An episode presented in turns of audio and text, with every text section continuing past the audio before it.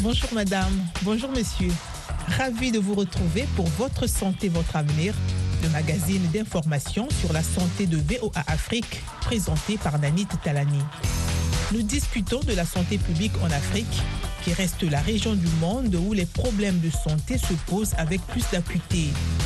Selon l'OMS, ce continent porte 25%, soit le quart, de la charge mondiale des maladies.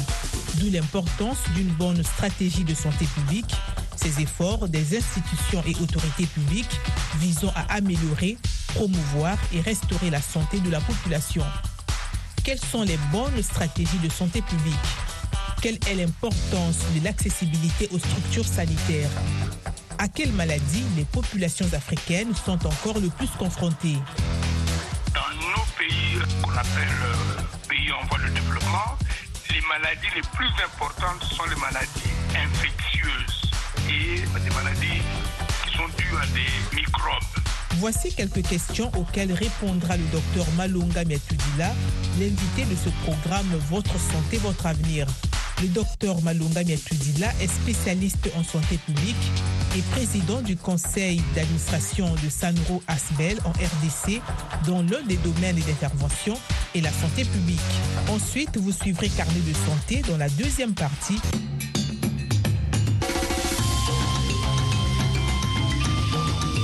Votre santé, votre avenir, l'invité de la semaine.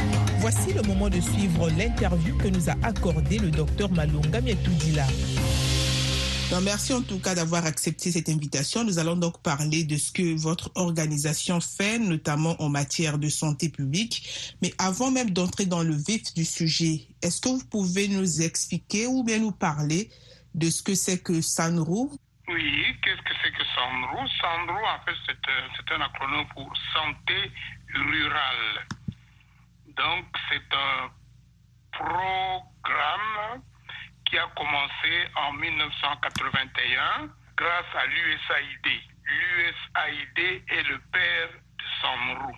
Maintenant, euh, nous l'avons euh, accepté et donc si on peut dire le père de Sanrou, c'est l'USAID et la mère de Sanrou, c'est l'Église du Christ au Congo, la Fédération des Églises protestantes du Congo. Donc en 1981, Sanrou est né avec l'accord du gouvernement zaïrois à cette époque. Et depuis lors, nous travaillons pour la promotion de la santé, principalement en zone rurale. Ah. Maintenant, le U là est devenu euh, ruro-urbaine parce que les, les- les villes du Congo ne sont pas tellement euh, différentes des, des zones rurales. Merci beaucoup. Alors, dans quelle province euh, SANRO a-t-elle ses activités? Ah, nous sommes présents dans les 26 provinces de la RDC. Donc nous sommes présents partout. La RDC est divisée en zones de santé et nous couvrons 516 zones de santé sur les 516 qui existent. Merci. Et quels sont vos principaux domaines d'intervention? Nous avons été créés en fait pour euh, promouvoir les soins de santé primaires, mais pour des raisons de contraintes budgétaires, euh, nous sommes réduits maintenant à quelques activités principales, notamment la lutte contre le paludisme, la lutte contre le VIH, la lutte contre la tuberculose. Il n'y a que quelques zones de santé où nous faisons vraiment tout ce que nous sommes obligés de faire, ça veut dire la santé, tous les soins de santé primaire. C'est dans le Kassai. Alors, on aimerait savoir, puisque vous intervenez aussi dans le domaine de la santé publique, comment pouvez-vous expliquer ce que c'est que la santé publique et quelle est surtout son importance? Eh bien, la santé publique s'oppose à la santé individuelle. Parce que, euh, comme vous savez, un médecin a pour mission de soigner un malade. C'est ce qu'on appelle, ce que nous appelons la médecine euh, clinique. Euh, la plupart de nos, de nos médecins font cette partie de la médecine, cet aspect de la médecine qui est la médecine personnelle, personnalisée ou privée. Le rapport entre un médecin et un malade. Maintenant, il y a une autre partie de la médecine qui voit une communauté comme un malade. Donc à ce moment-là, on parle de santé publique. Cette communauté peut être un village, un territoire ou un pays. C'est ça la santé publique. C'est cette partie de la médecine qui euh, donne la priorité à la promotion de la santé communautaire plutôt que de la santé individuelle. Évidemment, comme vous pouvez l'imaginer, et la santé publique et la santé euh, individuelle, il y a des, il y a des zones de, de, de superposition. C'est une question simplement de, de priorité. Ouais. Qu'est-ce qu'on définit comme son malade? Un médecin vous dire mon malade s'appelle euh, Eugénie et l'autre médecin va vous dire mon malade se trouve comme la République euh, populaire du Congo, il y a le Niger. Le Niger c'est mon malade. Tandis qu'un autre médecin va dire moi mes malades, mon malade a un nom, un individu ou bien des individus. D'accord. Alors, suivant les actions que vous menez sur le terrain, quels sont les principaux problèmes de santé publique auxquels les populations sont souvent confrontées? Bon, ça dépend des pays. Euh, si on divise le monde en, pays développés et en pays sous-développés, les maladies les, plus importantes diffèrent. Dans nos pays, dans nos pays euh, qu'on appelle euh, pays en voie de développement, les maladies les plus importantes sont les maladies infectieuses, des, des maladies qui sont dues à des microbes, enfin des maladies de la pauvreté. Les gens n'ont pas un bon environnement, l'environnement est malsain, donc c'est les gens dans ces pays là-bas tombent souvent malades à cause des microbes, de la malnutrition. Euh, ils n'ont pas accès à l'eau potable, donc dans ces pays là-bas vous allez avoir surtout des maladies dues euh, aux mains sales, bien dues à l'eau malpropre, des, des diarrhées. Alors que dans les pays euh, développés, comme l'environnement a été assaini, les maladies, euh, des, microbes ont, reculé. Il y a très peu de maladies infectieuses dans les pays développés. Dans les pays développés, comme les gens sont dans un environnement sain, ils vivent plus longtemps. Donc dans ces pays là-bas, on voit plutôt les maladies de l'âge avancé, euh, comme le diabète, les maladies cardiaques. Euh, c'est parce que bon, les gens vivent plus longtemps, ils attrapent des maladies euh, de la dégénérescence, les maladies de la vieillesse. Euh, il y a une autre chose qui me paraît très intéressant. Dans les pays du Nord, où le sens de la famille a, a disparu plus ou moins, de sorte qu'on y trouve beaucoup plus les maladies de la solitude, de la dépression, des maladies du stress. Donc voilà, si on, je peux contraster le monde euh, développé et le monde en voie de développement. Là, c'est de façon générale, mais si on veut rester plus précis en ce qui concerne l'Afrique en général et la RDC en particulier, quelles sont les maladies les plus courantes qu'on y trouve? Voilà. Euh, il suffit justement de regarder les statistiques. Quelles sont les maladies qui tuent les Africains? Premier, le paludisme, la malaria. Deuxième, les infections respiratoires aiguës. Troisième, les diarrhées, les maladies diarrhéiques. Et puis alors, il y a la tuberculose, il y a le, VIH, mais vraiment le Covid, mais la Covid, mais ces maladies viennent vraiment en, en quatrième, cinquième position par rapport aux maladies que j'ai citées. Le paludisme, c'est le grand tueur. Les diarrhées, c'est le grand tueur des enfants. Et les infections respiratoires, c'est un autre grand tueur des enfants. Si je peux mettre les maladies sur un podium, je ferai ça. Vous suivez Votre santé, votre avenir sur VOA Afrique. Et qu'en est-il des femmes enceintes? Quelle est la situation des femmes enceintes? Pour l'Afrique en général, je dirais que la femme enceinte et encore sous ce qu'on nous a présenté comme étant la malédiction de, de Ève. La maternité fait beaucoup de ravages en Afrique. Euh, nos sœurs, nos, nos, mamans aiment accoucher.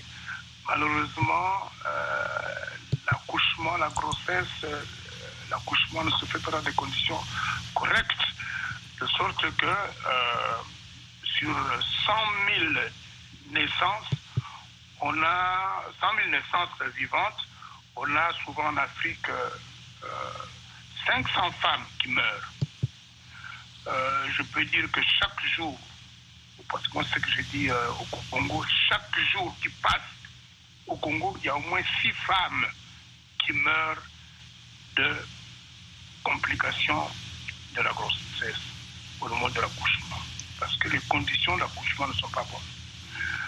C'est 100 fois plus que dans les pays euh, développés. Beaucoup de femmes meurent au moment où elles veulent donner la vie. Donc la maman, la femme perd la vie, hélas. Quelles sont donc les meilleures stratégies de santé publique pour venir à bout de tous ces problèmes? Bien, nous n'avons pas euh, inventé la roue. Regardons simplement ce que les autres ont fait.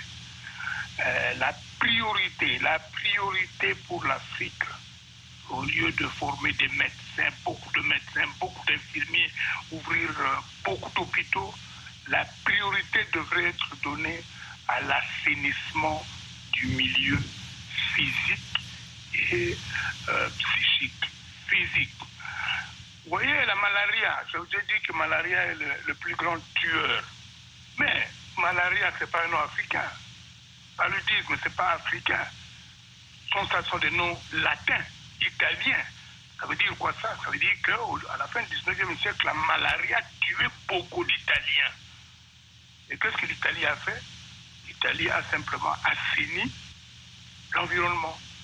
Et la malaria a disparu en Italie. Les maladies diarrhéiques. Au 19e siècle, euh, le choléra sévissait à Londres. À Londres. Et pourquoi est-ce que le choléra n'est plus un problème à Londres? C'est pas parce qu'ils ont formé beaucoup de médecins, parce qu'ils ont assaini, ils ont augmenté l'accessibilité de la population à l'eau potable. Et ils ont créé, euh, ils ont donné des facilités pour que les gens aient euh, des toilettes convenables. C'est ça que nous devrions faire. Donc la priorité pour la santé publique, ce n'est pas dans la médecine, mais c'est dans le génie civil, assainissement du milieu physique, augmenter l'accessibilité de la population à l'eau, bien gérer les déchets humains, les urines et les matières fécales, améliorer l'habitat de la population. Si on fait ça, beaucoup de ces maladies vont disparaître comme elles ont disparu en Europe. Et, euh, Maintenant, j'ai parlé aussi de l'environnement psychique. L'ignorance est à la base de beaucoup de nos problèmes en Afrique. Les gens n'ont pas d'informations sur la santé. Donc si on peut aussi augmenter les connaissances, les bonnes connaissances de la population en matière de santé, le meilleur médecin de quelqu'un, c'est lui-même. Donc quand l'individu a une bonne information sur sa santé, il devient son meilleur médecin. C'est les malades qui prennent la décision de venir à l'hôpital. Et souvent, quand ils viennent à l'hôpital, c'est trop tard parce qu'ils n'ont pas la bonne information. Ils ont essayé beaucoup de choses qui ne marchent pas et ils viennent à l'hôpital seulement pour mourir. Voilà l'importance de l'éducation pour le changement des comportements. Assainir l'environnement psychique, psychologique de l'Afrique. Donc, si nous faisons l'hygiène publique et nous faisons la bonne éducation, il y aura moins de problèmes auxquels nous sommes confrontés pour le moment. Vous suivez votre santé, votre avenir sur VOA Afrique. Et qu'en est-il de l'accessibilité aux structures sanitaires? Il y a deux sortes, il y a deux sortes de problèmes à ce moment-là. D'abord l'accessibilité physique. aller euh, au village, dans les zones rurales. Moi, j'y vais de temps en temps. Et parfois, en route, je rencontre des malades qui vont, qui ont finalement décidé, après avoir été malades pendant longtemps, qui ont finalement décidé d'aller à l'hôpital. Mais à quelle distance se trouve le premier centre de, de soins? 10 km 15 km Là, vous avez encore de la chance. Mais souvent, c'est au-delà de 20 km. Bien, il n'y a pas de route, il n'y a pas de, moyen, de bons moyens de transport. Oh là là, j'ai rencontré beaucoup de malades qui étaient transportés à l'hôpital sur des, des civières et par des gens qui marchent, parfois sur 50 km pour aller à l'hôpital. Ça, c'est d'abord la distance géographique. Nous luttons contre ça en essayant de décentraliser les soins. Ça veut dire en, effet, en faisant en sorte que les, certaines maladies soient soignées au niveau du village par des non-médecins et des non-médicaux. Voilà une stratégie. L'autre obstacle, c'est financier. Quand finalement vous arrivez avec euh, le malade à l'hôpital, il faut encore que le malade paye. Hélas, dans beaucoup de nos pays, il n'y a pas de bon système d'assurance. Et le malade doit payer de sa poche au moment des soins. Et il y a des femmes, que moi j'ai vues, euh, qui sont mortes parce qu'ils n'avaient pas d'argent pour se faire opérer pour la, pour la césarienne. Troisième obstacle, obstacle psychologique. Les gens ne croient pas à la médecine qu'ils appellent la médecine des Blancs. Alors que la médecine est. Il n'y a pas de médecine des Blancs, médecine des Chinois ou médecine euh, des Noirs. La médecine est une. Donc ces trois obstacles euh, suffisent pour compliquer les programmes de lutte contre les maladies. C'était notre entretien avec le docteur Malonga Nyatouzila, spécialiste en santé publique. Il est aussi le président du conseil d'administration de Sanro Asbel en RDC, une ONG dont la santé publique est l'un des domaines d'intervention. À présent, nous vous invitons à écouter Carnet de santé. Cette semaine, dans Carnet de santé, un regard sur la médecine alimentaire. Nous verrons comment notre alimentation peut être un outil pour prévenir et lutter contre les maladies. Ensuite, un médecin nigérian est accusé d'avoir prélevé illégalement les reins de ses patients. Enfin, des chercheurs brésiliens développent un vaccin pour aider à traiter la dépendance à la cocaïne. C'est dans cette édition de Carnet de santé. Bienvenue, merci de nous rejoindre pour une nouvelle édition de Carnet de santé que ta nourriture soit ton médicament et que ton médicament soit dans ta nourriture. Ce dicton célèbre attribué à Hippocrate, médecin grec de l'Antiquité, exprime l'importance de la nourriture dans la prévention et le traitement des maladies. Selon un article de 2020 publié dans la revue médicale de BMJ, un décès sur cinq dans le monde est lié à une mauvaise alimentation au-dessus de tout autre facteur de risque, y compris le tabac. Les experts, une mauvaise alimentation comprenant entre autres des sucres, des graisses et des colorants peuvent entraîner une mauvaise santé, notamment des troubles cardiovasculaires, des cancers et des troubles gastriques. Une alimentation de qualité comprenant plus de fruits et de légumes peut prévenir ces maladies. Partons en Côte d'Ivoire où la tomate est l'une des cultures les plus appréciées aussi bien pour sa valeur nutritionnelle mais également pour ses propriétés curatives. Une start-up ivoirienne, Agrifère, produit ses légumes depuis quelque temps.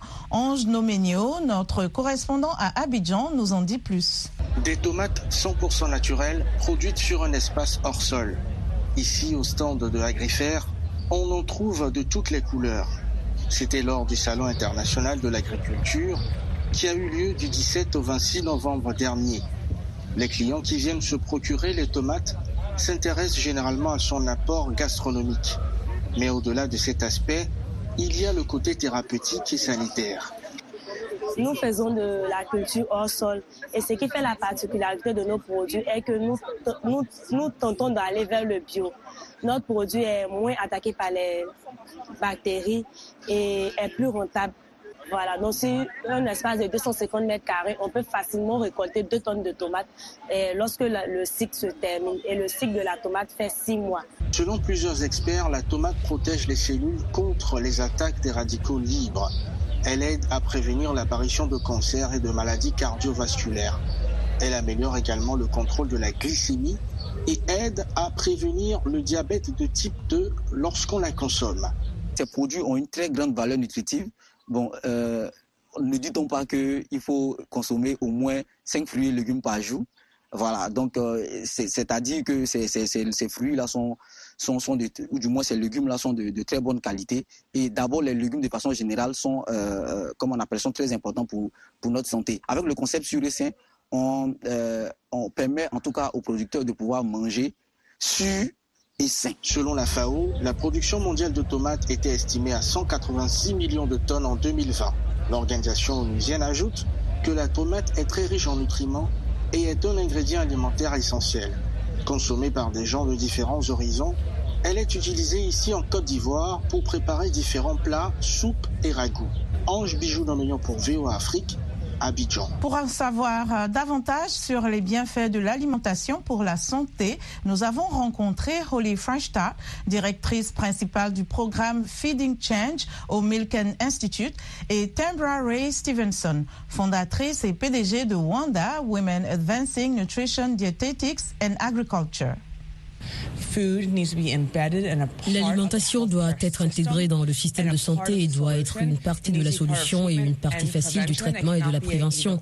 Cela ne peut pas être l'un ou l'autre. Et donc, c'est ce que nous essayons vraiment de résoudre et pourquoi j'utilise le mot nourriture comme prescription de médicaments.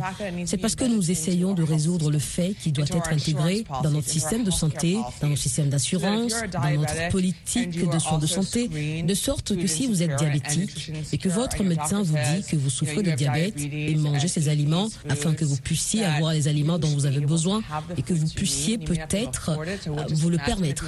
Eh bien, imaginez si vous aviez une ordonnance à suivre dans le cadre de votre traitement et que les fruits et les légumes constituaient une dépense remboursable.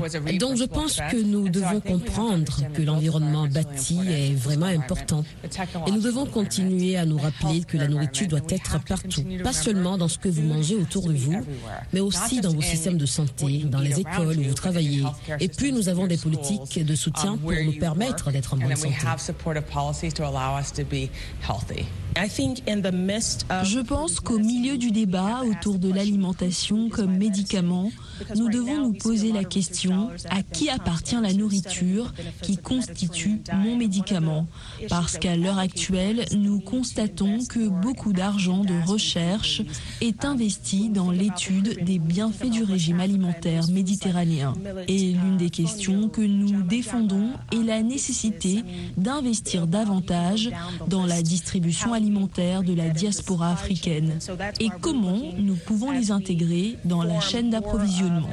Et c'est pourquoi nous cherchons à former davantage un écosystème autour de la nourriture d'Afrique et de la diaspora. Et j'insiste sur le patrimoine du régime alimentaire africain comme médicament. La police de Jos, ville du centre-nord du Nigeria, enquête sur un médecin accusé d'avoir prélevé les reins de deux patients sans leur consentement. Selon le rapport de police, les patients se rendaient à la clinique pour des examens médicaux réguliers.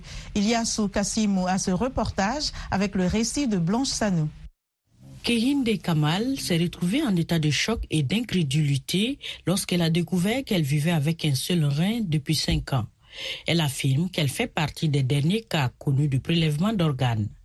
L'histoire de Kamal a commencé en 2018 lorsqu'elle souffrait de maux d'estomac et s'est rendue à la clinique Mourna, un centre de santé communautaire à Jos. Sa famille a déclaré qu'elle pensait que la visite durerait une heure, mais Kamal affirme qu'elle a été admise pour une période plus longue. Je n'ai pas su quand on m'a amené en chirurgie parce que j'étais anesthésiée. Je ne me suis pas réveillée avant la fin de l'opération. Je n'ai rien su. Je n'ai ouvert les yeux que le lendemain. Je suis restée à l'hôpital pendant sept jours avant de sortir. Kamal raconte que le directeur médical en chef de la clinique Mourna, Noah Kerere, lui a dit qu'elle avait subi une chirurgie de l'appendicectomie.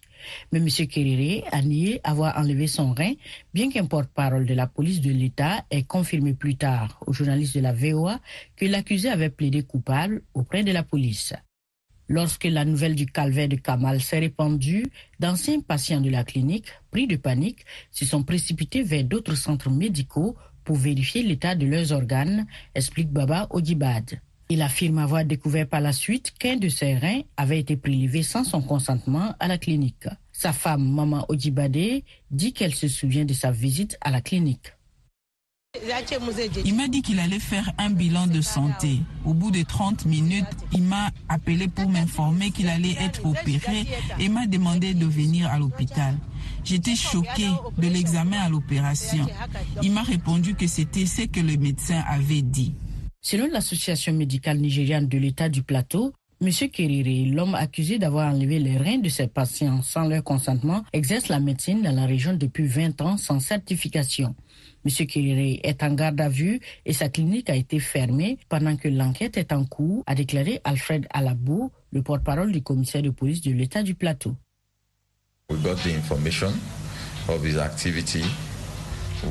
Nous avons reçu des informations sur ses activités et nous sommes intervenus rapidement pour le faire arrêter et l'enquête a commencé immédiatement. Nos investigations nous ont permis de découvrir que M. Kekere n'est pas médecin et qu'il pratiquait des interventions sur des citoyens de l'axe où se trouve son hôpital. La police a déclaré qu'elle prévoyait de poursuivre M. Kerere en justice à la fin de son enquête. Mais pour l'instant, Kamal et Odibad espèrent que justice sera rendue et que les autorités mettront fin au prélèvement d'organes à Dios. Des chercheurs de l'Université fédérale du Minas Gerais au Brésil affirment avoir développé un vaccin pour aider à lutter contre la dépendance à la cocaïne. Les experts médicaux estiment que le vaccin peut réduire l'augmentation des cas de toxicomanie dans le pays. Reportage Edgar Martiel depuis Sao Paulo, Brésil, récit d'Ilidico. Un marché de la drogue à ciel ouvert dans le centre de Sao Paulo, connu sous le nom de Cracolandia ou Crackland. La toxicomanie y est endémique et comme la zone s'étend chaque jour, des groupes de personnes circulent pour trouver les meilleurs revendeurs de drogue. Les habitants du centre-ville évoquent la peur, l'insécurité et les vols. Mais depuis avril dernier, un centre médical apporte un peu d'espoir à Sao Paulo face à la lutte contre la toxicomanie. Ce bâtiment sert d'hôpital et de centre de traitement. Le docteur Quirino Cordero, qui y travaille, affirme avoir pu traiter plus de 2500 patients en l'espace de six mois. Notre objectif est de traiter les personnes souffrant de toxicomanie grave qui se trouvent dans une situation de grande vulnérabilité. Notre objectif est de développer le traitement de manière appropriée. Selon les experts en santé, la phase la plus difficile du traitement est celle où les patients quittent le centre. Seuls certains d'entre eux parviennent à rester à l'écart de la drogue, selon les spécialistes. Un nouveau vaccin en cours de développement et d'étude par les scientifiques de l'Université fédérale de Minas Gerais tente d'aider les patients à surmonter les obstacles auxquels ils sont confrontés pendant le sevrage. Si le médicament, connu sous le nom de Calix Coca, reçoit l'approbation nécessaire, il sera le premier du genre à lutter contre la dépendance à la cocaïne, déclare Federico Garcia, chercheur à l'UFMG. L'utilisation est destinée aux patients abstinents. Elle aidera le patient à ne pas rechuter pendant le traitement. Elle a un effet neurobiologique qui réactive l'ensemble du circuit lié à la compulsion pour la substance addictive. Le traitement agit en incitant le corps à produire des anticorps anti-cocaïne qui se lient aux médicaments le rendant trop gros pour passer dans le système mésolimbique du cerveau ou le centre de récompense où le médicament stimule normalement des niveaux élevés de dopamine, induisant le plaisir. C'est la fin de cette édition de Votre santé, votre avenir, dont l'invité était le docteur Malunga Miatoudila, spécialiste en santé publique et président du conseil d'administration du Sanro Asbel en RDC, une ONG qui intervient aussi en matière de santé publique. Ensuite, nous vous avions proposé Carnet de santé. Ce magazine santé a été présenté par Nanit Talani grâce à la réalisation de Michel Joseph. Continuez d'écouter VO Afrique et n'oubliez surtout